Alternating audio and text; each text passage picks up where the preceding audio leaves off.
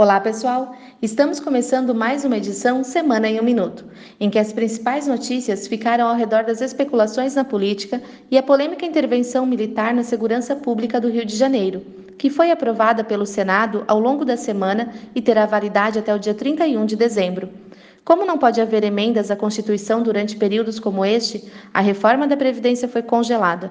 Mesmo assim, o presidente da Câmara, Rodrigo Maia, disse que a discussão sobre a reforma não será encerrada, pois ela é crucial para a redução das taxas de juros no longo prazo. Com isso, o governo centraliza o foco na reforma tributária, que tem como ideia principal a redução do número de alíquotas do PIS e COFINS. Líderes aliados avaliam que o governo não terá muita dificuldade na aprovação. Sobre as eleições, após o anúncio da desistência da candidatura de Luciano Huck, o apresentador estuda apoiar Geraldo Alckmin, principal concorrente de Bolsonaro do lado centro-direita.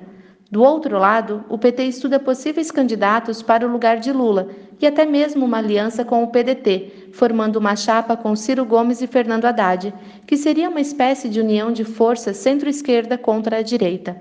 Estas foram as principais notícias da semana. Espero que tenham gostado e até a próxima sexta-feira.